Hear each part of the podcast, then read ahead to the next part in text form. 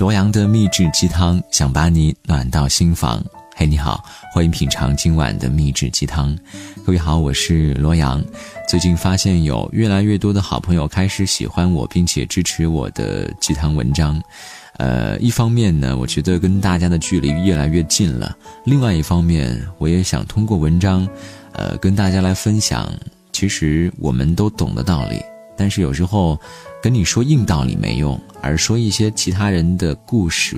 或者说，说到一些和你有共同类型的人的时候，或许你的感触会更深一些。如果你喜欢我的话呢，可以来直接关注我的新浪微博主播罗阳就可找到我。呃，还有一种方式，可以直接来在微信上关注我的微信公众平台，直接搜索汉字罗阳，记住是海洋的洋，不是其他任何的洋。因为我看到很多人在评论下方都把洋字打错了。呃，可能是我的内心有些小洁癖吧。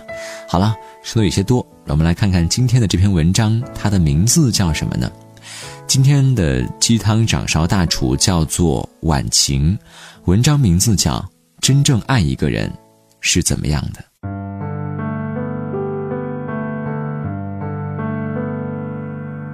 前不久，我收到一位姑娘的求助。她说，她和男友在一起四年了，对方和她非常好。每次女孩来例假，男生都会用热水袋替她捂肚子，可是却发现男生在网上和其他女人有暧昧。于是姑娘要求分手，可是男友哭着求她说不要分手，说是真心爱她的，只是偶尔出差寂寞就随便聊几句，但是从来没有真正的出轨过。于是姑娘就纠结了，如果。男生不爱她，为什么四年对自己这么好？可是这些事儿又成为了她心里的阴影。我看到有很多人的评论，有人说，男生说没有出轨就没有出轨嘛？只是没有被发现而已。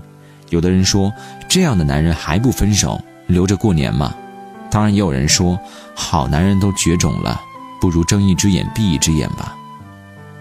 现实中有一位好朋友，他也看到了这个互动，私下找我说：“现在社会这么浮躁，感情来得快，去得也快，有几个人没做过点出格的事情呢？如果真的这么较真儿的话，可能每个女孩子都嫁不出去了。”我想，这样的言论大家都不会陌生，似乎一直有一股很强大的力量在告诉女孩子们。男人都是好色的，都是经不起诱惑的，都是下半身思考的动物，都是要出轨的，只是看有没有机会而已。你们只有两条选择，一个是接受，一个是嫁不出去。当然，还有另一种选择，这些人会告诉你，就算你不接受，换一个，下一个未必比这一个好呢。搞得很多姑娘觉得婚姻没有意思，何必非得找个这么不可靠的人呢？还不如单身自己过。我相信有不少女孩都认为男人没有一个不花心的说辞。我也相信，认同这种说辞的女孩越来越多了，男生也就真的越来越花心，因为这是一个因果关系。可能有些迷茫，不懂是什么意思。回到刚才说的那个问题，假如这个男人真的没有出轨，只是暧昧了，就能为自己洗白了吗？就真的是爱着女朋友了吗？这让我想起了两件事。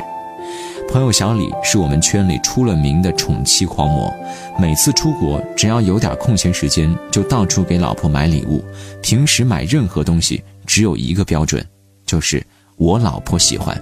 我们这些人也挺不厚道的，老是逗他，说他一把年纪了，还天天给我们喂狗粮，是何居心呢？小李呢，向来是笑得很无辜，继续宠着他的娇妻。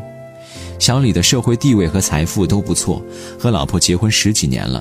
有一年，他公司新来了一个大学生，在小李的部门，不知怎么了，就看上了小李。小姑娘可谓是用尽了心思，亲手为小李织了一件毛衣，在小李生日的时候送给他。当时小李不知道，小姑娘找了个借口。把他骗到了地下车库，当时小李严厉地拒绝了他。姑娘说：“我没有别的意思，只是想感谢领导平时对我的关心和照顾。恰逢你生日，我想表达一下心意。”小李说：“如果你想表达心意，一句生日快乐就足够了。送我这么一件衣服，还是你亲手织的，搁谁身上都说不清楚。再者，恐怕你误会了。你们既然在我部门工作，我必然要让你们有所发展，会给你们各种成长的机会，这是我身为领导的职责之一，不算什么特别关照。把分内工作做好了，就是对我最好的报答。最后，小李没有收下礼物，姑娘没有送成，但是还是没有死心。记得有一次下了很大的雨，姑娘希望小李送她回家。小李说：“我明知道你有那种心思，不能和你单独相处，瓜田李下的应该避避嫌。”这些事儿还是后来姑娘找到了自己的意中人，感慨地说起：“幸亏当初他的领导正直，才有了如今的幸福。”于是把这些事儿当成了前尘往事说出来，其他人才知道原来还有这几出呢。有人采访小李，问他有美女主动示好，难道真的一点都不动心吗？小李诚恳地说：“一把年纪了，还有美女爱慕我，说虚荣心一点都没有，那都是假的。但是你若心里真的有自己爱的人，其他人的接近你是排斥的。如果你不排斥，说明你的感情其实是空虚的。爱一个人，心里肯定是满满的。当时我们都觉得小李的老婆好幸福。”确实，他老婆如今明明已经四十出头了，可是笑容明媚，眼神柔和，和我们站在一块儿完全不显老，玩起来是活力四射，心态年轻的不得了。光看他的脸，你最多以为他才三十出头；看到他的笑容，你会不由自主地觉得他真的很幸福。我想，这应该就是长期被一个男人真心对待的缘故吧。所以我完全认同小李说的，心里真的在乎一个人，其实是会排斥其他人的。上星期我去南方出差，由于错估了天气，衣服穿得很单薄。那天当地一位姐姐请我吃饭，还有我另外一个朋友。吃饭的地方不远，过去的时候天气还是勉强可以忍受，但吃完之后下起了雨，又已经入夜，气温下降了不少。我和姐姐挥手告别之后，就和那位异性朋友回住的酒店。他看了我说：“你穿的太少了，要不把外套借给你吧？”我笑着说，却坚持道：“我说不用了，你把外套给我，你不也会冷吗？其实也没多少路，很快就到了。”可是他又提了一次，我说不冷，真的不冷。见我坚持，他也就随我了。真的不冷吗？其实我差点冻成冰棍儿啊！可是我宁愿受冻，也不愿穿除了先生以外的男人的衣服。也许在别人眼里，我的行为很可笑，不就是一件衣服吗？又不会粘到你身上。可是我自己也知道，在这方面我过于保守。可是我乐意如此，心怀坦荡的感觉，其实真的很好。当然，直接后果是我冻感冒了。可能有人会说。男人和女人的表现是不同的，然而我始终坚信，一个真正忠于感情、心里真正爱重对方的人，无论男女，他做任何事之前，首先考虑的就是会不会伤害到他，会不会让对方感觉到不开心呢？然后会约束自己的行为，这种约束靠另一方强迫是没有用的，只有基于在乎和深情，自动约束自己的行为。不论是爱情还是婚姻，它的真谛只有一个：当我与你在一起的那一刻，我便放弃了所有的其他可能。也许有人会觉得这种状态太理想化了，一辈子只爱一个人，那样的人能有几个呢？那么，最低限度也应该是这样的：也许每个人一辈子爱的人不止一个。可是，起码在每一段感情里专心的爱一个人，而不是游走在不同的人之间，这才是真正的爱一个人，这才是真正应该有的样子。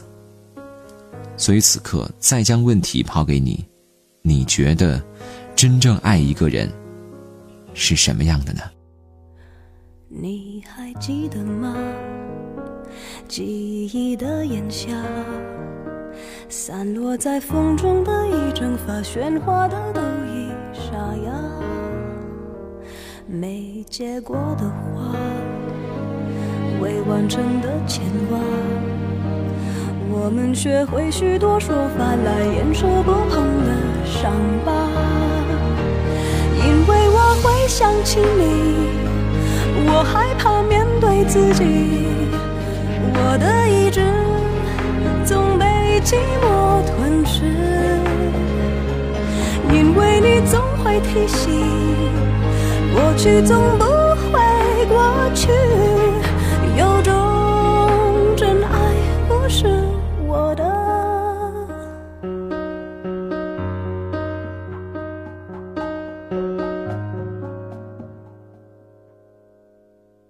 没结果的花，完成的牵挂，我们学会许多说法来掩饰不碰的伤疤。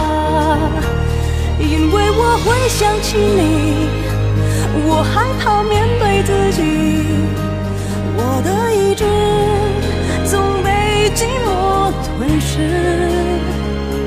因为你总会提醒。过去总不会过去，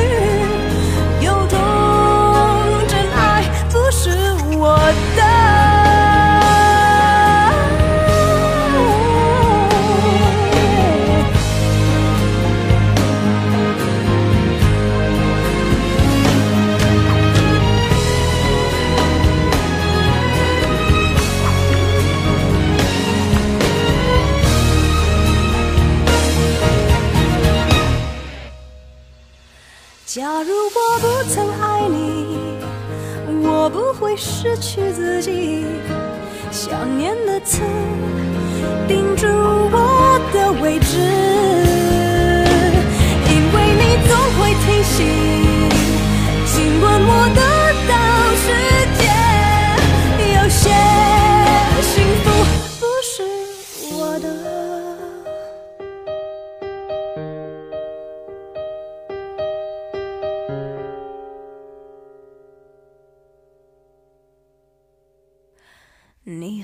记得吗？